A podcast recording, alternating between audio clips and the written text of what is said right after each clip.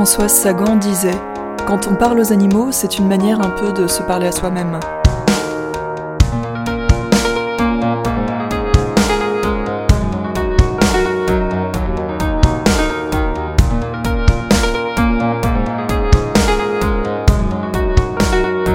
À part quand ils sont malades ou ont euh, malheureux, qu'ils ont des crises de mélancolie, c'est à ce qui leur arrive.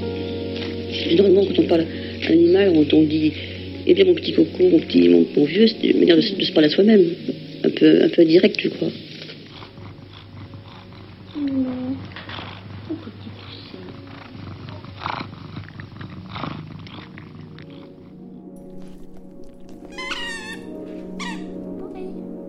Babine.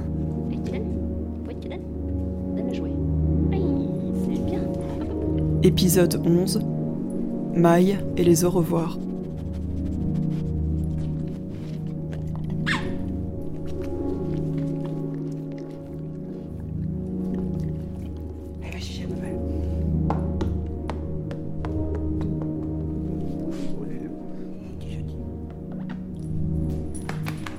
Petite, euh, bah, j'habitais euh, à Ho Chi Minh Ville.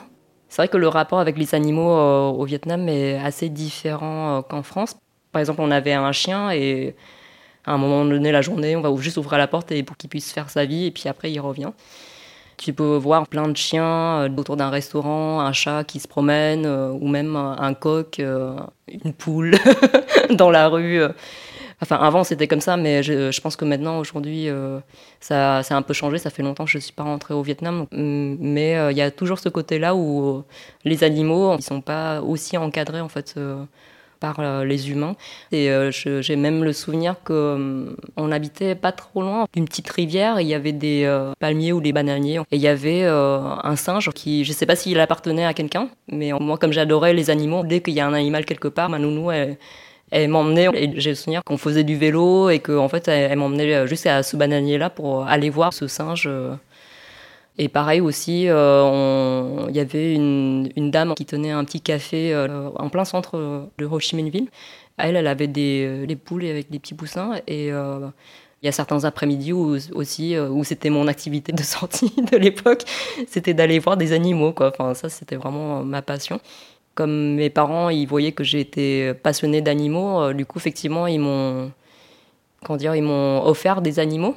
Mais je pense qu'en fait, c'était pas des très bonnes idées, parce que euh, étant moi-même enfant et je savais pas trop comment m'en occuper, et que eux-mêmes, en fait, ils n'étaient pas particulièrement intéressés par euh, le bien-être de l'animal et qui pensaient que juste me faire plaisir. Du coup, ils m'offraient des animaux, par exemple les oiseaux. On avait des perruches, on avait eu aussi euh, des chats, des chiens, des lapins. Je pense que je devais avoir euh, ouais, entre mes 6 ans et jusqu'à mes 12 ans, plutôt dans les années 90. Et je pense que j'étais un peu la seule euh, de la famille qui était vraiment intéressée par, par cette relation-là. Mes parents m'ont également offert un ménate. Donc c'est un petit oiseau noir au plumage noir avec un bec orange. Il pouvait parler en fait euh, comme un perroquet quoi. On était euh, très fascinés par ça. Par exemple, il savait dire maman, je crois, en vietnamien. Et euh, au Vietnam, il y a aussi des, espèces de légendes urbaines de comment il faut faire quelque chose pour que les animaux parlent et tout. Et à l'époque, bah, les gens nous disaient oui, oui, il faut leur donner du piment pour qu'ils puissent euh, genre, développer euh, leur langue et, euh, qu'ils puissent parler mieux. Et j'ai ce souvenir-là qu'on lui donnait du piment en fait au ménat et avec du recul, je, je trouvais ça dingue et qu'on se permettait en fait de, les faire un peu subir ça. Du coup, ce rapport-là, étant enfant avec les animaux, c'était assez compliqué. et ça, c'est quelque chose qui m'a toujours beaucoup touché en fait de d'aimer autant euh, les animaux et ne pas savoir comment m'en occuper.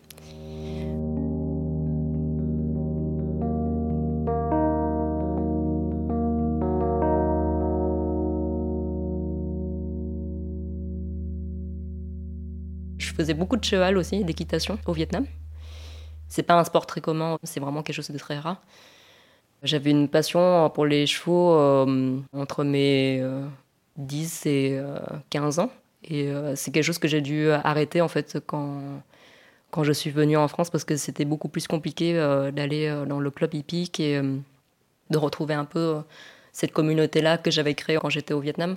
Ça, c'était un milieu où j'ai beaucoup aimé parce que euh, là, pour le coup, je, côtoyais des gens qui savaient comment s'en occuper et je pense qu'ils s'en occupaient bien et on n'était pas trop. Euh, enfin, je pense qu'on ne faisait pas trop souffrir les chevaux dans ce club-là. Il y avait beaucoup d'adrénaline quand tu faisais des, sauts d'obstacles, ce genre de choses, et, même quand tu fais des, galops aussi, parce que tu as, un, moment où tu fais confiance à l'animal. Tu dis, bon, là, je. je m'accroche et je te fais confiance et j'espère qu'on va y arriver. T'es pas forcément en dominance par rapport à ton animal, c'est un partenaire. Un simple coup de fesse, il me fait tomber et du coup, c'est vraiment un, rapport de respect et de, compréhension, euh, mais c'est quelque chose de très intuitif. Je pense que c'est ça aussi qui m'intéressait en fait chez les, animaux, c'est qu'on a très peu de communication par la parole. Je pense que ça permet aussi euh, d'être plus sur le moment et pas être jugé. C'est quelque chose qui m'a toujours euh, traversé l'esprit euh, de se poser la question de comment communiquer avec un animal et comprendre en fait ses besoins.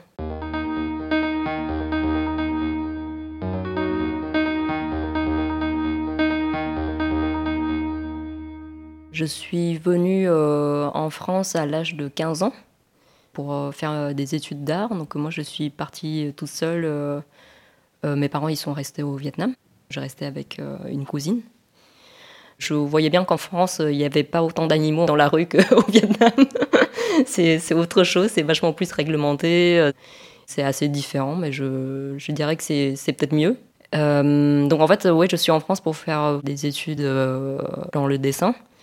Le dessin me ramène toujours aux animaux parce qu'on allait souvent au jardin des plantes, dessiner des animaux, faire des dessins d'observation. Ça me permettait de les observer et de voir comment ils bougeaient, comment ils se comportaient. Et même en fait, dans mon métier actuel, de faire euh, des films d'animation, bah, c'est un métier qui t'exerce aussi à observer, à travailler ton œil, en fait, à voir comment, comment les choses bougent et tout. Et ça, c'est chouette parce que du coup, ça me permet de maintenir ce lien-là avec les animaux sans être non plus vétérinaire. enfin, j'aurais pas du tout pu euh, faire vétérinaire parce que ça me ferait trop la peine de voir un animal souffrir. Euh. Je pense que je pleurais chaque fois je vois un animal malade. J'ai eu euh, un moment où je suis passionnée aussi par des oiseaux, surtout des perruches. Mes grands-parents, euh, ils parlaient beaucoup des canaris ou des oiseaux adoptés qu'ils pouvaient laisser en liberté. Et j'étais assez scotchée en fait de savoir qu'on peut euh, avoir un oiseau apprivoisé et qu'il y a peut-être une sorte de lien qui se crée avec l'humain. Quand on s'est emménagé ensemble avec mon copain, on avait décidé qu'on adoptait deux petites perruches. Catherine, c'était des, toutes petites perruches, euh, une qui est verte, une autre qui est grise, et qui sont pas trop bruyantes, parce que sinon ça peut être euh, assez embêtant pour les voisins. Quand je suis à la maison, bah, je les laissais en liberté. On a dû partir un petit moment euh, à Valence, parce que je devais travailler sur mon court métrage, et un jour, on est rentré dans le bureau et les perruches étaient en liberté et du coup, elles, sont parties en fait euh, par la porte qui est ouverte euh, sur la rue. Quoi. Euh, les perruches qu'on avait, elles étaient vraiment très petites et très fragiles. Elles vont se faire bouffer direct par un chat ou par des corbeaux. Enfin, ça c'est presque sûr. Après cette expérience-là, je me suis vachement questionnée. Ça me faisait quand même un peu de la peine de leur imposer ça de leur imposer cette semi-liberté. Je me suis rendu compte que c'était pas quelque chose de trop compatible avec notre mode de vie citadine. C'est rare, hein, du coup, de maintenant, euh, étant en ville, d'être en confrontation euh, avec des animaux. Euh. On met des petites boules maintenant de, graines sur la fenêtre pour, pour les mésanges, mais c'est souvent les moineaux qui viennent les bouffer, ou les pigeons. Mais euh, quand c'est des mésanges, il y a, un côté un peu magique quand même hein, de les voir arriver sur ton balcon. Et hum, j'ai euh, le souvenir comme ça, euh, une fois où il y a carrément une mésange qui est rentrée dans notre appartement et qui s'est aventurée dans notre cuisine. Elle est allée sur chaque bocal rempli de graines, de nourriture, quoi. Et du coup, elle a fait le tour de la cuisine comme ça et elle est repartie par la fenêtre. C'est un peu ce moment-là où tu dis ah tiens faut juste euh, regarder et observer et juste apprécier en fait que que l'animal il a euh, quelque part fait un pas envers toi Et ça, je trouve ça assez chouette aussi, ce rapport-là avec l'animal sauvage qui a choisi à un moment donné de ne pas avoir peur de toi et de te faire confiance et voilà d'y aller quoi. De... Des moments comme ça, euh, ça arrive ou ça arrive pas, mais c'est comme la rencontre quoi. C'est pas forcé quoi. Faut pas faut pas trop la chercher, sinon tu vas pas la rencontrer.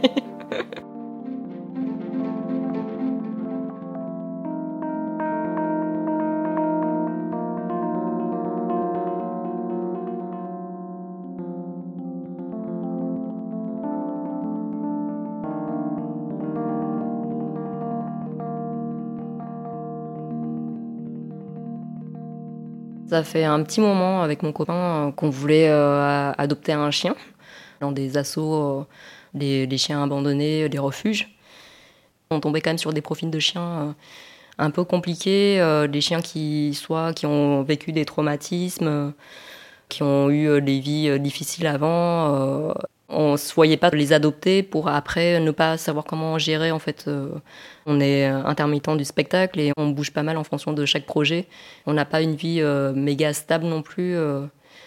On s'était dit bon, peut-être c'est pas encore le moment d'adopter un chien, mais ça me trottait quand même un peu dans la tête depuis un moment. Et puis moi, je je sais pas, je me suis renseignée sur d'autres façons de pouvoir m'occuper en fait d'un chien sans avoir la responsabilité euh, sur le long terme, sur 10 ans, parce qu'on ne sait pas dans quoi on s'engage, on ne sait pas ce que c'est de sortir un chien euh, euh, lorsqu'il pleut, lorsqu'il neige, à 6 heures du mat, à minuit, ou lorsqu'il tombe malade, comment on réagit, etc.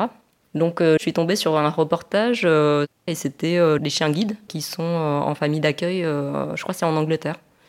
J'ai fait ah tiens, L'association des chiens guides de Paris est à Vincennes et pas très loin de chez nous parce que nous, on est à Paris. Je vais sur leur site, je leur envoie un mail. Ils me renvoient une réponse comme quoi bah, ils ont des réunions d'information pour les familles qui veulent devenir famille d'accueil. Donc ils me donnent une date avec une horaire et tout. Et, donc voilà, j'en parle à mon copain. Et euh, du coup, quand on y va, bah, la première chose qu'on nous dit, euh, on nous demande, c'est est-ce que vous avez un jardin? Il y a certaines personnes qui lèvent la main et puis puis nous, on dit, bah non, on n'a pas de jardin et tout, euh, bon, bah c'est mort. La monitrice qui était là euh, disait, non, non, bah en fait, c'est très bien si vous n'avez pas de jardin. Parce que pour les chiens guides, ce qu'on va demander à la, famille d'accueil, c'est de leur apprendre de faire les besoins dans le caniveau, de les sensibiliser dès le plus jeune âge à être euh, pas trop stressés dans des environnements citadins, de pouvoir prendre le métro, parce qu'il y a aussi des chiens qui ont peur des bruits. Les personnes déficientes visuelles sont peut-être plus souvent en ville aussi. On apprend qu'effectivement, euh, ils recherchent des profils de gens qui sont plutôt actifs, qui bougent beaucoup, euh, qui font beaucoup d'activités, pour que derrière, les chiens puissent accompagner les personnes déficientes visuelles euh, dans une vie bah, normale, en fait, d'aller faire les courses, aller au cinéma, aller au musée, et sans que le chien soit stressé par ce genre de situation. Donc on dépose notre dossier. C'est un formulaire où on dit euh, quel métier on fait, euh, quels sont nos points de faible en termes de caractère. du coup, on dit, bon, nous, on est un peu euh, pas très ferme et tout. on est plutôt timide comme genre de personne, on n'ose pas trop s'imposer, ce genre de choses. Et du coup, on était assez honnête dans notre description de nous-mêmes, quoi. Et puis, je crois que c'est deux mois après, je reçois un appel de l'école Chien Guide de Paris et qui dit Bonjour, euh, est-ce que ça vous intéresse de devenir famille d'accueil? On a reçu votre dossier. Alors là, on a une portée euh, de chiot euh, Labrador croisé Golden. C'était genre trop, trop d'émotions quoi d'un coup et j'ai fait, je crois qu'il faut que je revienne vers vous, mais je crois qu'on est intéressé. j'ai appelé mon copain, on en a rediscuté et on s'est dit bon bah on est assez disponible, allez c'est parti.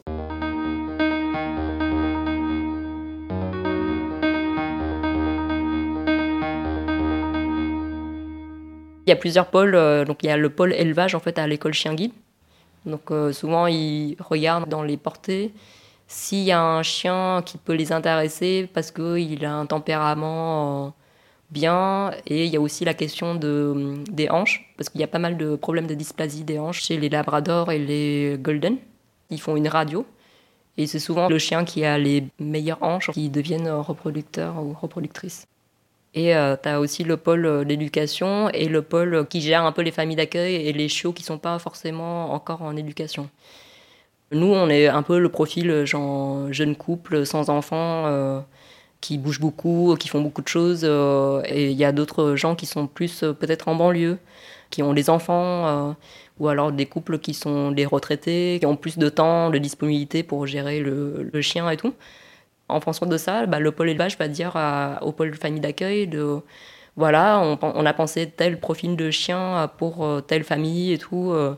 Bah, du coup, le premier chien, il s'appelle Mint. C'est un chien euh, labrador croisé golden, couleur caramel. C'était un très très beau chien. et quand il est arrivé, bah, du coup, on n'a plus écouté la monitrice. Et il s'est tout de suite posé entre nos pieds et on était vraiment hyper émus quoi, de voir ce, ce chiot en fait, débarquer euh, dans notre vie. Mais après, c'était un peu la panique.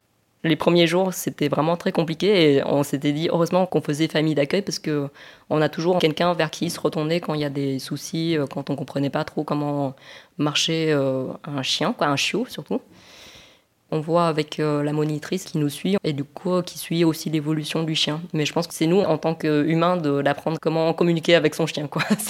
c'est plus ça. Les trois premières nuits, c'est vraiment pas évident. Il est séparé de sa fatrie, il est un peu perturbé, donc il pleure toute la nuit. Et puis en fait, au bout d'un moment, bah, le chien, il prend vraiment euh, ses marques dans la maison et il arrête de pleurer.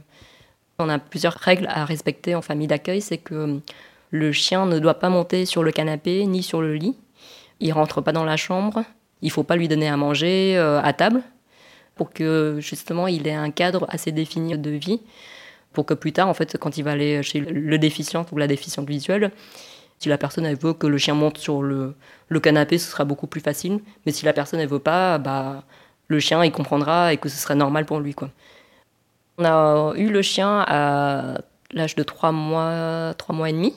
La première chose, c'était d'apprendre la propreté. Donc ça, c'était le truc euh, le plus relou parce qu'il faut les sortir euh, toutes les 20 minutes, tous les jours, pendant euh, les premières semaines en tout cas, quand on les a. Faire comprendre aux chiens qu'il faut faire ses besoins dans le caniveau et pas sur le trottoir. Normalement, les personnes déficientes ramassent aussi les besoins des chiens. Quoi. Et il y a une technique où il faut un peu tâter au niveau du croupion et la queue et pour arriver en fait par terre pour ramasser. Le chiot, il est vraiment très propre à partir de l'âge de 5 mois. Avant, c'est un peu compliqué pour lui de se retenir. Par rapport à, ce que nous, on apprenait aux chiens au Vietnam, c'était pas du tout pareil. quoi. C'était tout de suite genre non, l'engueulade et tout machin, faut pas faire pipi. C'est aussi à la vieille école, c'était un peu euh, par la force et, euh, ça n'a jamais marché.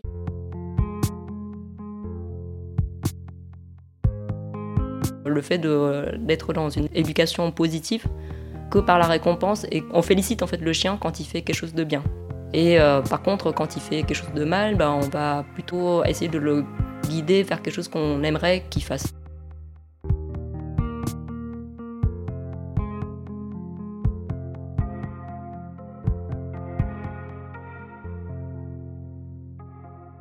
Nous, on a un petit dossard en fait euh, bleu, bleu et jaune, et c'est marqué élève chien guide sur le chien. On a aussi une petite carte pour signifier que le chien est élève chien guide et que nous, on est famille d'accueil et qu'on participe à l'éducation du chien. On a droit euh, d'accès à des supermarchés, au transport euh, de façon gratuite, le train, le TGV, euh, sans payer un billet pour le chien. Et même pour le cinéma, aller au musée, tous les magasins, restaurants, tout lieu qui est ouvert au public. On n'est bah, pas aveugle. Et du coup, euh, bah, la première réaction euh, des gens, c'est souvent non, pas le chien. Et puis, euh, oui, mais vous n'êtes pas aveugle. Ça, c'est un peu le, comment dire, notre, notre bataille, en fait. notre rôle de famille d'accueil, c'est aussi de faire de l'information. On est censé les accompagner pendant un an, un an et demi. Et nous, c'est un peu la maternelle de la famille d'accueil. Une fois qu'ils rentrent en éducation, pour euh, vraiment devenir chien guide et vraiment euh, apprendre à éviter les obstacles, euh, marquer les trottoirs, les vides, ce genre de choses, bah, c'est une éducation très spécialisée. Et du coup, ça, c'est six mois de l'éducation avec l'éducateur ou l'éducatrice à l'école. Ils sont aptes à guider vers l'âge de un an et demi, deux ans. Et généralement, pour les femelles, c'est après les premières chaleurs. Il y a des règles par rapport aux familles d'accueil de ne pas apprendre non plus trop de choses aux chiens. Parce que si, on apprend mal les choses, après c'est un peu plus compliqué de désapprendre. Et du coup, nous, ce qu'on apprend, c'est généralement euh, le, ticket. Poser les pattes sur l'endroit où tu mets des tickets de métro. Marquer un arrêt quand on arrive au passage euh, piéton, où il y a les lignes, les lignes blanches là. Quand il y a une descente d'escalier. Donc euh, là, on dit les pattes l'escalier. Le chien pose ses pattes sur la première marche de l'escalier. La personne aveugle tâtonne pour prendre la rempart. Elle sait qu'il y a un obstacle, qu'il faut. Voilà. C'est aussi des remarques qu'on se prend souvent. Ah, mais euh, vous laissez pas le chien jouer. Ah là là, mais c'est triste. Euh, quelle triste vie de chien. Il peut pas aller voir ses copains. Nous, on doit vraiment leur apprendre que le chien il soit concentré sur nous et pas sur euh, tout ce qu'il croise dans la rue. On les attire avec une friandise ou avec un jouet. Généralement, on sort une grosse friandise, genre la panse de bœuf. c'est là où tu découvres tout un panel de friandises glauques. Et du coup, c'est un peu plus euh, détourner l'attention pour que le chien, il ait pas cette tendance-là, dès qu'il voit un chien, hop, il va aller tirer euh, pour voir le copain chien parce que bah, avec le, le déficient visuel, c'est vachement plus compliqué à gérer. Donc euh, oui, il y a, y, a des petites règles comme ça qu'on doit respecter, effectivement, pour que ce soit au service de, son travail en fait derrière qu'il va faire. Mais après, le chien, il a aussi des moments qu'on appelle les détentes. C'est le moment où on enlève le dossard, on enlève la laisse, et on dit au chien, euh, ok, va jouer. Il a le moment où il faut qu'il soit concentré et les moments où euh, il peut justement euh, jouer, se dépenser, faire le foufou, aller dans l'eau. Le mot qu'ils utilisent souvent à, l'école, c'est gérer les frustrations en fait. Je trouve qu'il y a, il y a pas mal de similitudes avec l'éducation qu'on pourrait avoir avec peut-être des enfants. Enfin, moi, j'ai pas d'enfants, mais j'ai l'impression qu'il y a, pas mal de, choses comme ça où, où il faut nous, en tant qu'humains, imposer des limites aussi, le conditionner dans, dans cette vie-là et que le chien il comprenne et que ce soit quelque chose de acquis et naturel pour lui et que ce soit pas une sorte de frustration, une souffrance.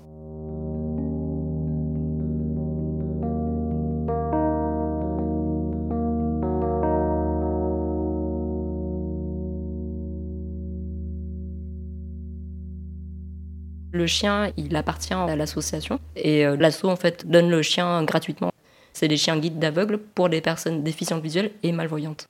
Une autre des conditions pour devenir famille d'accueil, c'est de ne pas laisser le chien plus de trois heures seul. Nous, on est dans des métiers où on dessine, on est souvent devant un ordinateur, donc euh, nous, le chien, on l'a toujours, toujours avec nous, et du coup, elle est, elle est jamais frustrée ou anxieuse d'être seule, quoi. Ça m'est arrivé aussi de tomber sur des gens qui nous croisent dans la rue et qui nous disent euh, Oh là là, ces pauvres chiens, c'est des esclaves, machin, nanana. Et en fait, ça me fait vachement la peine parce que nous, on essaie vraiment de respecter l'animal au maximum. Effectivement, l'animal va accompagner une personne déficiente visuelle, mais ça reste aussi euh, son animal de compagnie. Le chien, il va être euh, plutôt H24 avec une personne, donc il sera beaucoup moins malheureux qu'un chien domestique qui va rester 7 heures tout seul en fait à la maison c'est ouais, ça me fait vachement la peine que les gens puissent voir euh, ça comme que les chiens soient des outils de travail. C'est c'est pas du tout comme la canne et euh, il y a vraiment une complicité qui se crée et c'est vraiment leur animal domestique et, ils sont très euh, enfin ils sont souvent hyper fusionnels avec leurs chiens.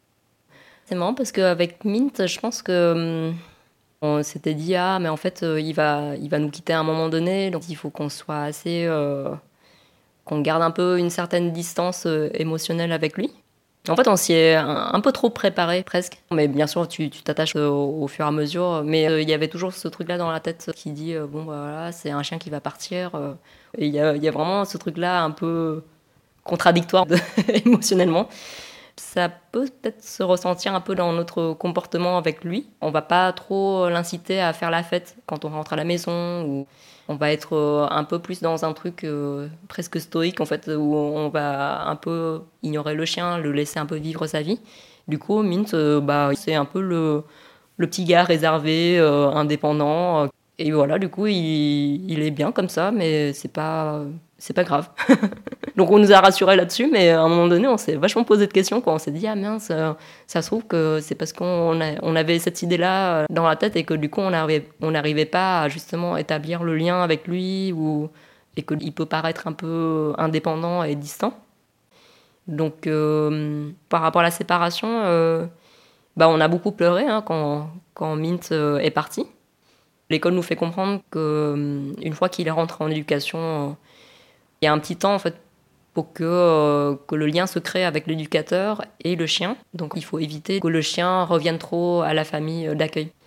Il y a vraiment ce truc-là de, de relation fusionnelle entre un humain et un chien. Et puis pareil, en fait, quand le chien est remis à la personne aveugle, il y a un petit temps. Le chien peut nous revoir après six mois. Quand on a remis Mint euh, à l'assaut, on commençait un peu à avoir la gorge un peu serrée et tout, et du coup, on est vite parti. Avec Benjamin, avec mon copain, en fait, on est sorti de, l'école. Et genre là, on s'est mis à chialer de ouf et tout devant l'arrêt de bus. Et c'est arrivé comme ça, malgré le fait de s'y préparer et tout ça, et de se dire non, mais on va pas pleurer, on va pas être triste et tout. Bah, malgré tout, on est attaché à l'animal. On était super ému quoi. Quand il est parti, on s'était dit, bon, bah, ça y est, c'est, l'adieu, euh, on va plus jamais le revoir. Après, Mint, il, a eu, euh, il est devenu chien guide, mais juste pendant un an. Avec sa maîtresse, ça s'est pas très bien passé. Il commençait un peu à renifler trop par terre, euh, à un peu montrer des signes euh, qui voulaient pas travailler forcément. Au final, ils ont décidé de le réformer. Maintenant, je crois qu'il vit en Bretagne. Du coup, il est tout le temps à la plage. Donc, je suis hyper contente parce que je pense que c'est un chien qui a besoin de se dépenser énormément, qui a besoin de courir, de se fouiller dans la nature. Et du coup, au final, c'est très bien qu'il soit adopté par une autre famille. Quand il a été réformé, du coup, il est revenu chez nous pendant quelques semaines je pense qu'il voulait un peu être posé, quoi. Donc c'était la bonne euh, solution de l'école de, finalement lui trouver vraiment une famille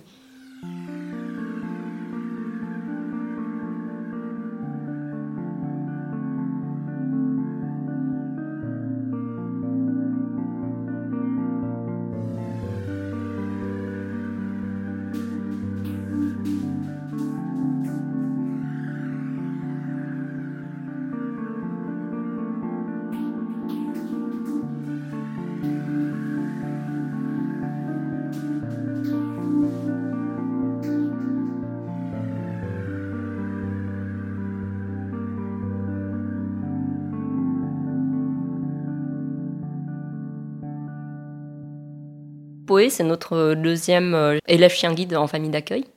Une labrador croisée golden. Au départ, elle était blanche, mais euh, elle est devenue plus beige en vieillissant.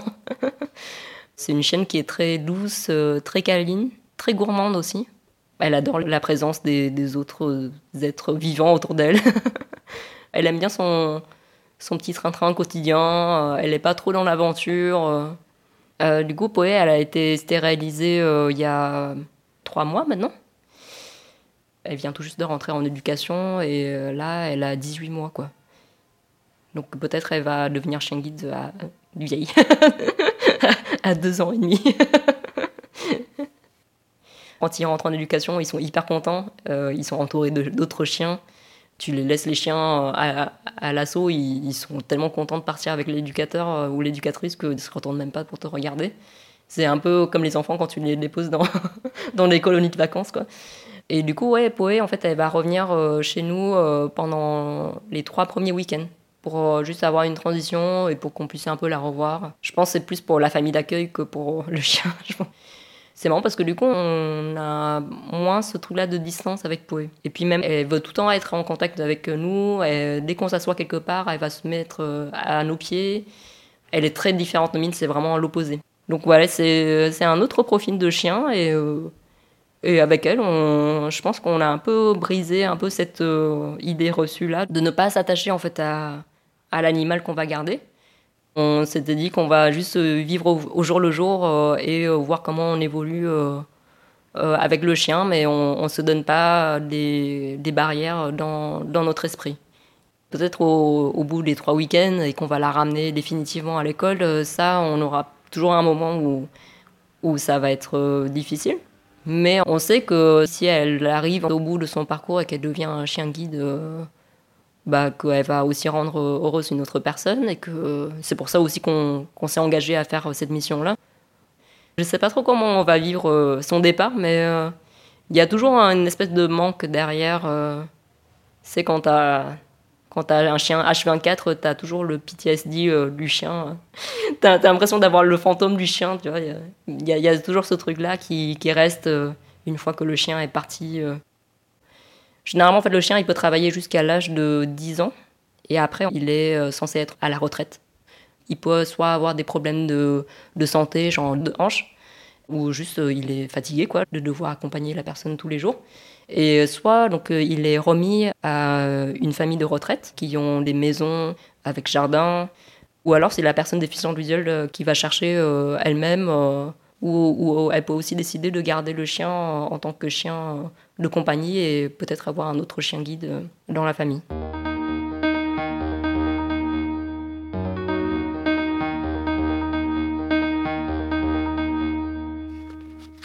On a une, copine qui s'appelle Chloé Cruchaudet, qui est une autrice de BD.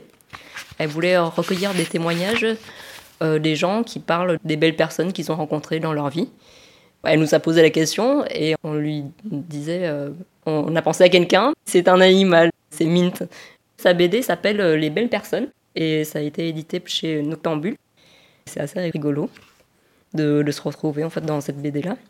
Et sinon, la dernière BD qui m'a fait chialer de ouf, c'est euh, Nos compagnons de Jiro euh, Taniguchi. Bah, ça parle d'une fin de vie euh, de chien compliqué et ça, ça m'a vraiment fait pleurer du début jusqu'à la fin. quoi. Avec mon copain, on, adore les animaux, donc effectivement, dans la décoration, on essaye de s'entourer le plus possible. Bon, c'est pas des, animaux empaillés, hein, je vous assure. Parce que certains peuvent se dire, chelou. Non, en fait, c'est plus des dessins euh, d'animaux, des peluches, des objets déco avec euh, des petits oiseaux, des lampes et tout ça. Je suis hyper triste en fait quand je suis pas entourée d'animaux. c'est quelque chose qui est comme ça, qui est chez moi comme ça. Je pense qu'il y a des gens qui vivent très bien sans et, et pour moi, en fait, il y a, y a besoin de cette conversation-là avec l'animal. Je pense que c'est important euh, d'avoir ces moments-là pour moi, d'être d'enlever le masque. J'ai l'impression qu'avec les humains, il y a toujours une espèce de, masque en fait quand je, suis avec, euh, face aux humains. Et peut-être qu'avec les animaux, euh, bah, je fais tomber le masque. Quoi. Et du coup, c'est, euh, c'est